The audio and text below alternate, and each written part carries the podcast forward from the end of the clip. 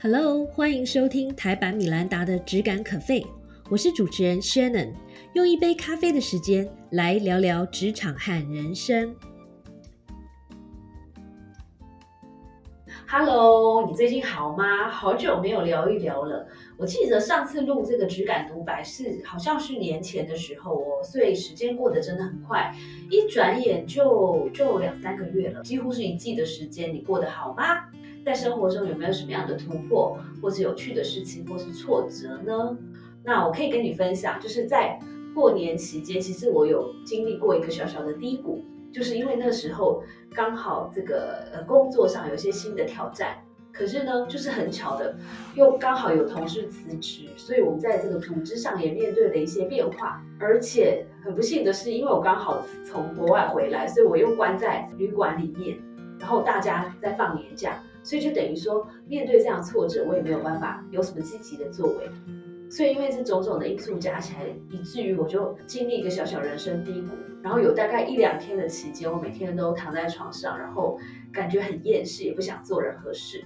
可是后来我就觉得说，这样不行，不能这样下去了，所以我就鼓起勇气，然后逼迫我自己振作起来，然后做了很快的做了一些事情，包括了我打了几个电话，然后呃做了一些事情的安排，找了一些人，然后寻求一些资源。那在这一整个呃扭转局势的过程中。我学到一件事情，就是说，动起来，往往就是不管面对什么样人生或是职场上的挫折，动起来其实才是一个解决之道。因为唯有动起来，才能做一些改变。而只要你开始做，其实事情就会更好。即便努力完之后，你发现呃结果不如预期，或者是说，其实你发现你的努力解决不了你的问题。可是至少你学到的一件事情就是，这个方法是不灵的。那我们下次还可以试别的方法，这样总比一直躲在低谷里自怨自艾好。那这有点像什么呢？我觉得我自己觉得有点像那个寒流，因为前阵子很长寒流嘛。那寒流的时候，我们会想要做什么事情？应该是这个赖床，对不对？告诉自己说：“哎，我不敢出门，因为被窝很温暖。”可是你想想看，窝在被窝久了以后，这个被窝的余温也会慢慢退散，然后你还是没有办法起床做你需要做的事情。所以面对寒流的清晨呢，唯一的方法就是鼓起勇气，忍受那个一秒钟的寒冷，然后鼓起勇气的站起来，然后穿上衣服做做运动，然后就走出去面对吧。那往往你这样做的时候，你会发现，哎，天气其实不如我想象中的冷，然后。生活还是蛮美好的，还是蛮充满惊喜的，所以希望我的这段经历呢，可以对你有一点点小帮助。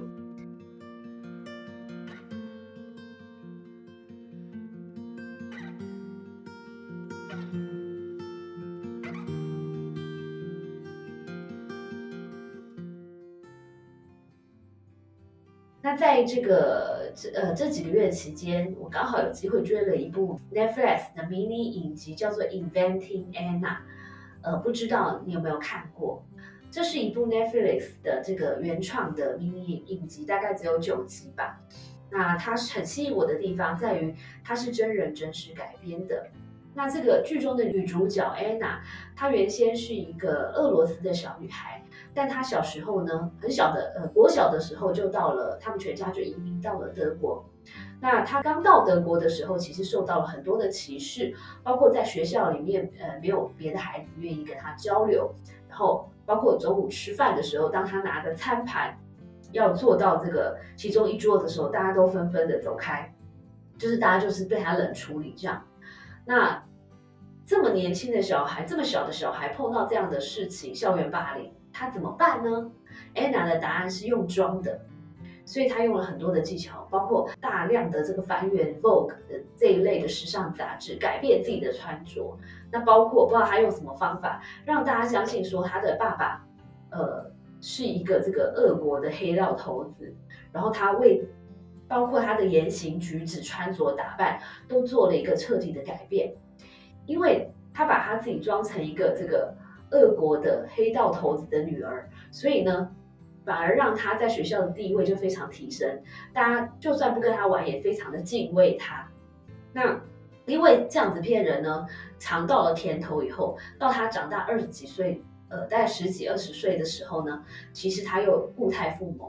那他到了纽约，然后每天穿着华服，吃着这个高级的餐点，出入一些非常 high end 的场所，然后每天跟一些上流社会的这个有钱的第二代混在一起。那大家都以为说他很成功的骗大家说，呃，他是一个德国的这个非常有钱的富裕的家族的第二代。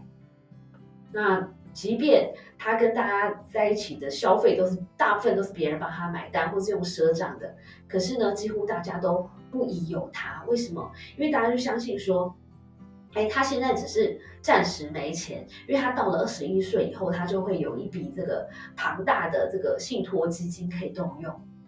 所以透过这些这个骗术，让他甚至呢，后来他想要开一个呃，就是专门给这个。富裕人士交易的一个所谓的艺术基金会，然后也用一些这些呃技巧，其他甚至呢成功的说服了呃一些国际的一些很大的银行愿意贷款四千万美金给他。所以我为什么很喜欢这个《Inventing Anna》这一部剧哦？其实有几个原因。那当然就是说它的剧情很引人入胜，然后它的场景、呃它的服装造型什么的，其实都非常的考究。那还有一个重要的原因是，我觉得它对我们职场人士来说还蛮励志的。那包括了我们看到了他对梦想的坚持，他为了呃达完成他的梦想，就是成立艺术基金会这一件事情，他不惜的改变自己，或者说在这个呃穿着啦、穿着的这个品味的研究，或者说研读了很多艺术甚至商业的书籍等等。那另外呢，就是还是我常说的那句老话。Fake it until you make it。那当然，这个绝对不是鼓励大家骗人。不过，其实你想想看哦，这个故事是戏剧化了一些。可是我们在职场上也何尝不是如此呢？比如说，你现在如果是一个呃专员好了，你想要成为经理，那 before 你被 promote 或是有这个机会被 promote 之前，你是不是可以先装出？经理的样子呢？怎么装？从你的呃，你要开始不断的充实自己，这样子呢，你的言谈举止才会有这个气场跟这个内涵，对吧？或者是说，你的这个穿着打扮是不是也要有一个专业的这个经理人的样子呢？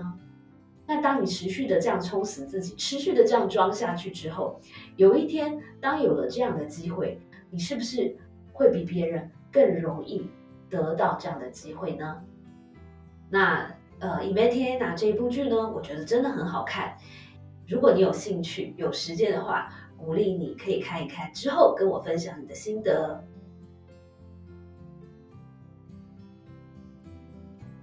在过去的这个两三个月期间呢，呃，我们很荣幸的有机会请到很多知名的老师们来跟我喝杯咖啡，其中呢。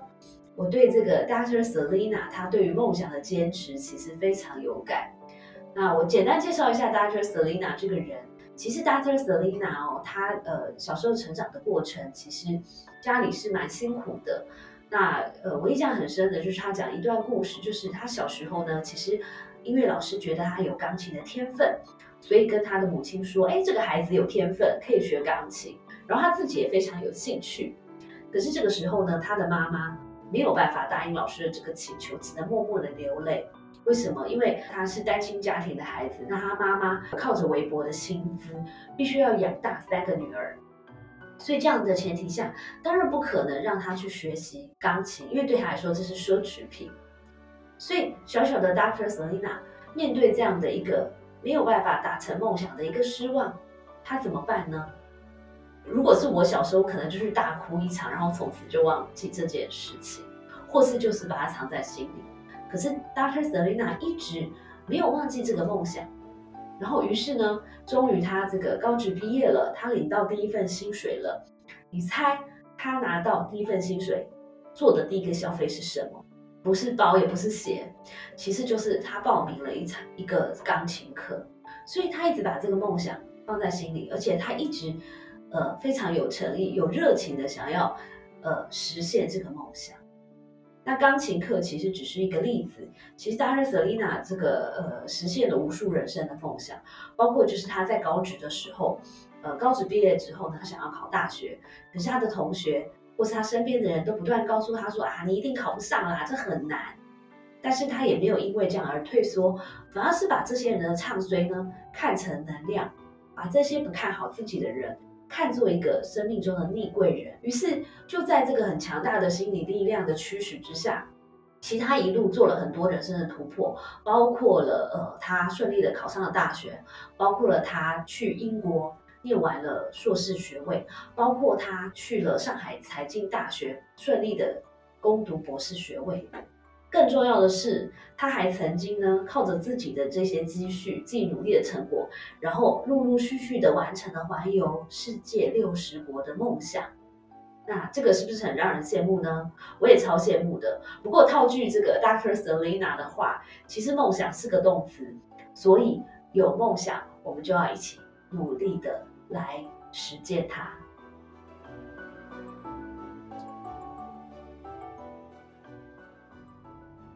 那在过去这几周，我也有机会和爱投资也爱阅读的艾瑞克聊聊。艾瑞克是一个这个典型的理科男，所以看他的书，我觉得非常有有意思。那他在去年呢出了一本书，叫做《内在原力》，那现在是市场上的畅销书。他也透过这个书的用这个公益的方式呢，帮助了很多呃台湾社会各界的人。嗯，在这本书里面，他有提出九个人生的设定，可以帮助我们活出更好的人生版本。而其中我印象很深刻的是，他谈到就是我们要做职场的恒星人，然后远离职场上的黑洞人。呃，先讲黑洞人好了，应该很容易理解。你知道黑洞就是会吸收光，所有的东西都只进不出。所以当职场上你的周围有这种人的时候，你会觉得跟他相处非常累。比如说，一定有一种人，只要跟你讲话就唉声叹气，或是每天都在抱怨东抱怨西，所以你跟他交流或是跟他共事的时候，你会觉得哦，我好累，我的能量都没了，或者是说啊，天哪，我快要疯了。所以当然，我们必须要远离这样的人。可是，在职场上总有几个这样的人嘛，那碰到这个人，你又得跟他合作的时候，该怎么办呢？那艾瑞克呢，提供我们一些很好用的方法。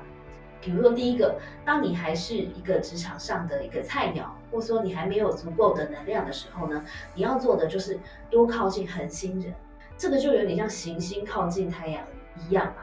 那你跟太阳靠近，就可以得到光跟温暖，那你们之间呢，自然会形成一个所谓的太阳系，然后会这这股力量呢，会让你这个远离黑洞。但是，当我们逐渐的成长，我们长远目标其实不是要依靠着恒星，而是让自己成为一颗恒星，而自己主动的提供你周围的人帮忙，提供给别人光与热。那这样的好处是，你就会吸引很多行星跟你在一起，那你们彼此之间呢，就会形成一个很强大的生态圈，会非常有力量。那你就再也不怕你会受到一些负能量的人事物的干扰了。那艾瑞克呢，还讲到一个观念，我也很认同，就是艺人公司的概念。什么叫做艺人公司？这个其实并不是鼓励说我们大家都要去开艺人公司，或是大家都要去创业，而是他的意思呢，其实是我们要把我们自己当做一个公司来经营。那你想想看哦，一个公司要可以成功，除了要有很好的产品，就是我们本人我们的一些能耐之外。也要有行销的团队，也要有销售的团队，因为这样才可以让你的公司就是大家都知道，而且让你的产品很顺利的卖出去，对吧？所以艾瑞克有有说，如果你是一间公司的话，你要怎么具备这些不同的能力呢？当然有两个方法，第一个方法就是说，你可以去上课，你可以去不断的充实自己，把自己培养成一个兼具这个呃销售业务。呃，这个财务等等，一间公司所需要的所有能力的人，这是方法一。但是我们大家的时间和精力都是有限的，怎么办呢？所以方法二，我觉得我自己是觉得非常管用，就是多结交一些朋友，然后找到好的这个职场和人生的伙伴。那他们你们彼此之间呢，可能你有好的产品，他有好的行销能力，另外一个人有好的销售能力。那当你们可以很好的 co work，可以很有效率的结合起来的时候，你的力量就会非常的强大。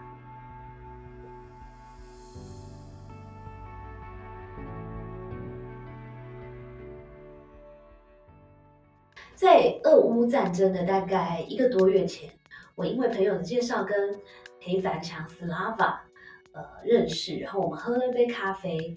那 Slava 是台湾的俄国通，他大学双修这个历史跟俄语，然后后来又念了正大的俄罗斯研究所。然后呃之后呢，到了杂志社呃担担任记者的工作，也是主跑跟俄罗斯相关的新闻，然后还中间还外派到俄罗斯三年过，所以他呃算是一个对于俄罗斯非常了解的一个人。那不过我我们这一次的谈话呢，主要是着重在这个文化跟职场跟战争一点关系都没有，呃，所以其实跟他聊得很愉快，也聊出了一些。呃，没有预期的话题，比如说我们聊到了外派这件事情，那呃，Slava 跟我呢有一个共同的共识，就是说，如果你在人生当中有这个外派的机会的话，其实就趁着年轻要尽早掌握，而不是一直去自己吓自己说啊怎么办呢？去了那边天寒地冻的，或者说人我也不认识半个，或者说呃工作我也不熟悉，那我是不是留在这边就好了？当你年轻的时候有这样的机会，其实我们都认为说你应该好好掌握它。为什么呢？因为在你年轻的时候，其实你要做出一些改变，你的机会成本是非常低的。包括可能你的父母也还年轻，不太需要自己可以照顾好自己。包括你可能还没有成家，然后包括你的工作也才刚开始发展，也包括你可能还没有小孩等等。所以你在这个阶段，你可以花比较多的心思来专注于自己的发展。当然，他也提醒我们在外派之前呢，还是要做一些研究啦。比如说，你可以搞清楚你在那边吃些什么，然后有没有住的地方，有没有这个交通的问题要怎么解决等等的。然后也要确定自己的人身安全。但是，当你把这些基本的资讯都搞清楚之后，有了这个，你还是觉得这个机会很不错，那就勇敢的去尝试吧。那呃，这件事情呢，其实也呃跟这个语言的学习很有关系，因为我非常的。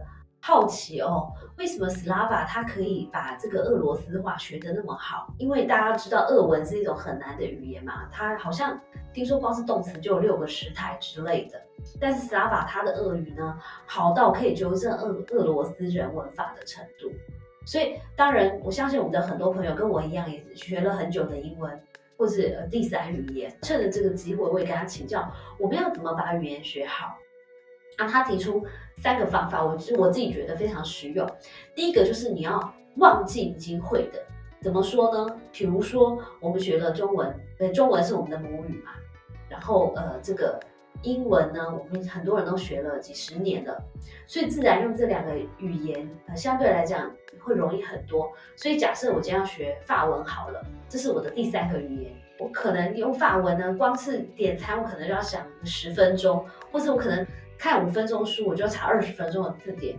可这个时候，其实你要把自己想成是一张白纸，而不是一直告诉自己说：“哦，法文好难，我怎么用英文都可以随便点餐，随便跟朋友聊得很开心，或是我用国语我都不用查字典。”那当然呢，这样的比较是很不公平的，而且这样的比较一点意义都没有，除了为为你自己呢制造学习新东西的障碍。然后他第二点呢，就是莫忘初衷。怎么说呢？当我们想学一个语言，一定是有某种的目的想要达成嘛，所以我们要常常提醒自己，我的目的是什么。举例，比如说我以前呃学过大概两年的法文，然后我当时的目的就是我希望可以到这个法国去居游几个月。所以如果我现在还在学法文，然后我学的觉得很沮丧，觉得这个挫折很多的时候呢，我就不妨多去想象一下。哇，我一个人在法国居有这种自由自在、很美好的感觉，或者是甚至我可以把这个，比如说普罗旺斯的照片贴出来，贴在我的 partition 上，或者是我经常在 YouTube 上看一些相关的影片等等。那就会提醒我自己说，哎，的确，我学这个语言不是为了学而学，而是因为有某种的梦想想要达成。那所以呢，就算有一点挫折又怎么样，我还是要继续学下去。所以他这是这个莫忘初衷是学语言的第二招。那第三招是什么呢？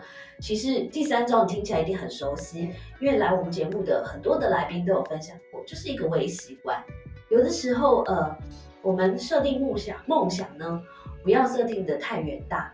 比如说，同样是以我学法文的这个例子举例来说好了，就是如果呃，假设我的法文呢，是我原本的目标是要去法国居留或是自助旅行，可是因为这个语言太难了，短时间内。我可能达不到这样的程度，那我该怎么办？我该一直唱衰自己说这太难了，你做不到了，你换一个事情来做好了，这是一个态度嘛？那另外一个态度是，我去下修我的目标。比如说，我可以告诉我自己说，嗯，的确一个人去旅行可能很难，但是我可不可以把我的这个目标调整成我自己用法文点餐就好了？那这个目标相对于去自助旅行就容易达成非常多。那自然而然，我一点点达到了这些修正小目标之后，我就会觉得非常有成就感。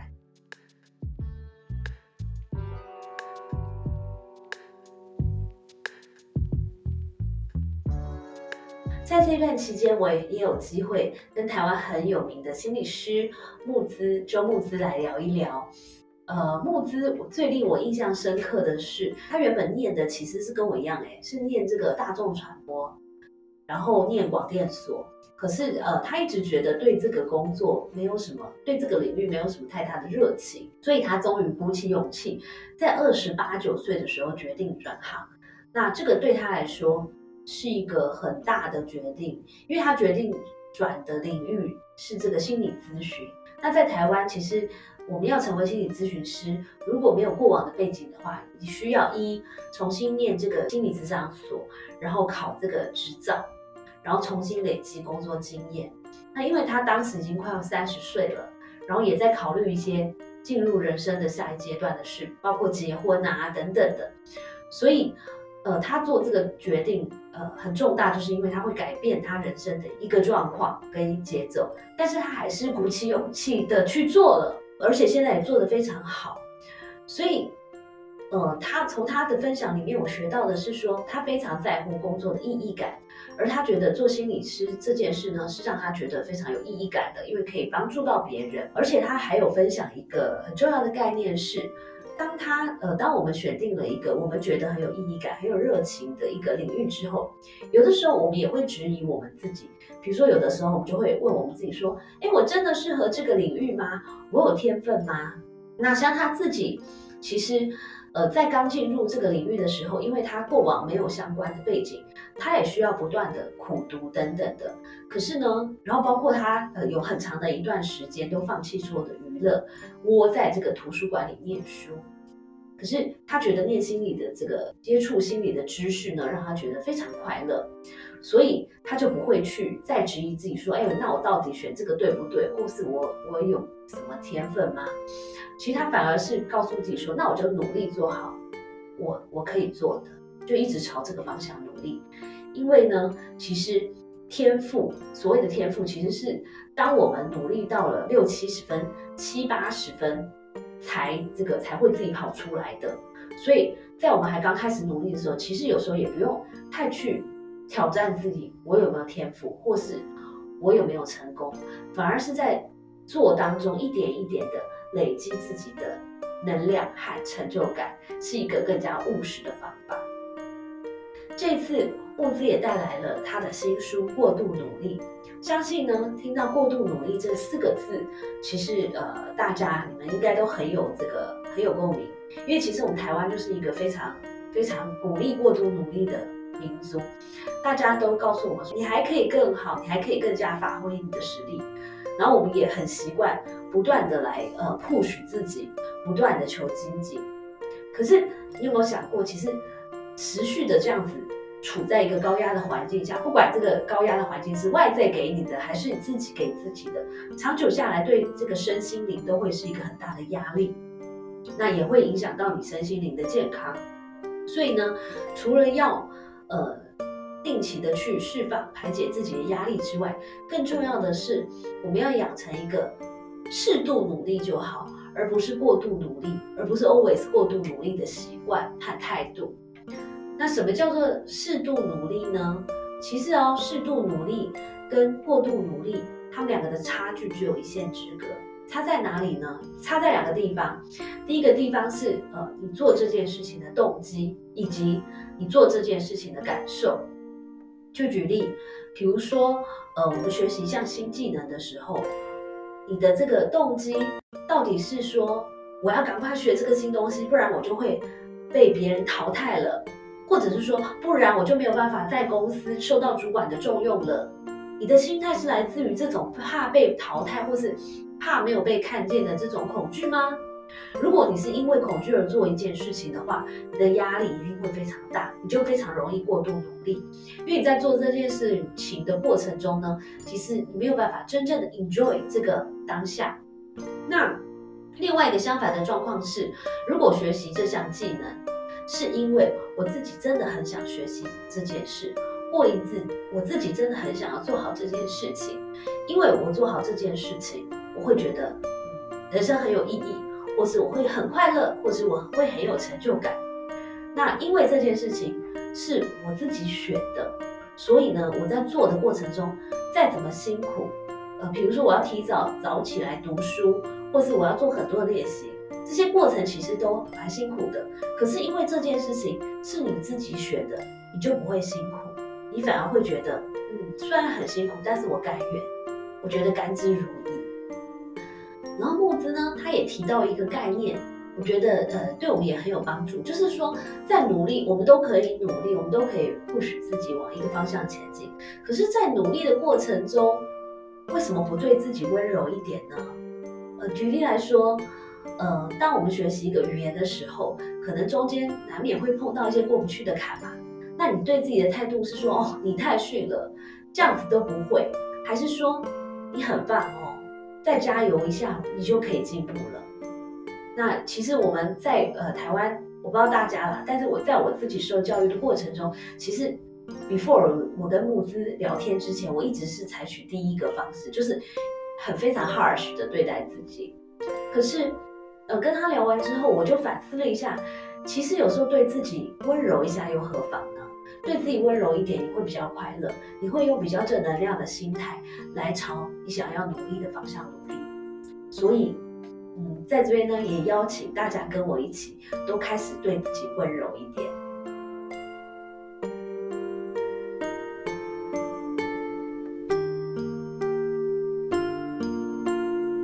最近呢，我也很荣幸的请到了张敬仁 Jill 来上到我们的节目。呃，就有大家应该听过她，她是台湾的内向女王。呃，为什么呢？因为她写过一本书，叫做《内向就是超能力》。这本书呢，卖的不但在台湾是畅销书，而且还这个呃行销全球，被翻成六种语言。所以，我跟基友聊的过程中，因为大家都知道他是内向者，可是他真的是非常内向，因为。呃，我跟他已经算是朋友关系，可是他刚开始上我们节目的时候，还是感觉言谈当中非常羞涩。所以了解了他这样特质之后，我对于他做的事情就觉得哦更佩服了。因为你想想看，他的书要翻被翻成这么多语言，也就是说他为了上这些呃宣传新书，他必须上很多通告，而且是跟这个不同语言文化背景的人，呃都要的陌生人都要很快的可以来交谈。又或者他这个呃研究所的时候，曾经在呃球队美国的球队实习，然后后来呢，他又加入美国的 NGO，那做跟募款相关的工作，所以你就可以想见，不管是行销球队，或是参加这个比如说募款的 party，或者是为了这个跨国之间的争取资源，需要跟别人谈判或是讨论等等，其实呢，这些是呃 typically。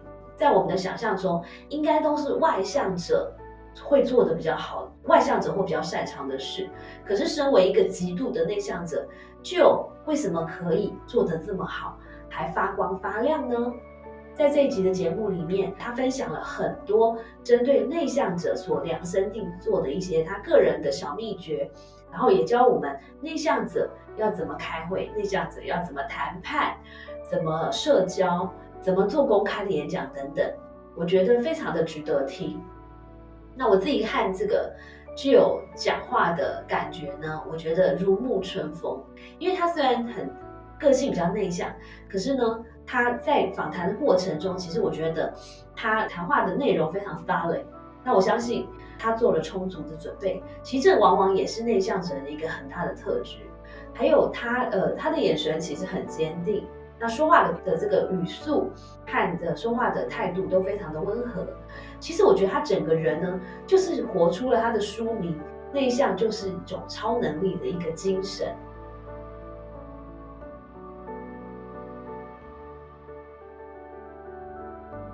很开心的，呃，这几位来宾呢，都可以来上我们的节目，和我喝杯咖啡，也和大家分享精彩的人生故事、精彩的一些职涯体验，以及非常重量级的 know how。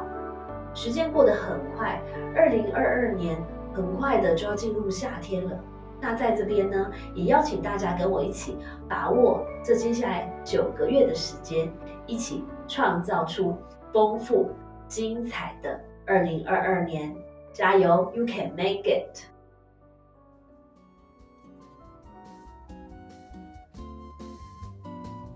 谢谢收听今天的 Podcast，希望你喜欢今天的这杯咖啡。我们的节目名称是台版米兰达的质感可废，欢迎订阅我们的频道，分享你的想法，也可以追踪我的粉丝专业台版米兰达的创业笔记。我们下次见喽，拜拜。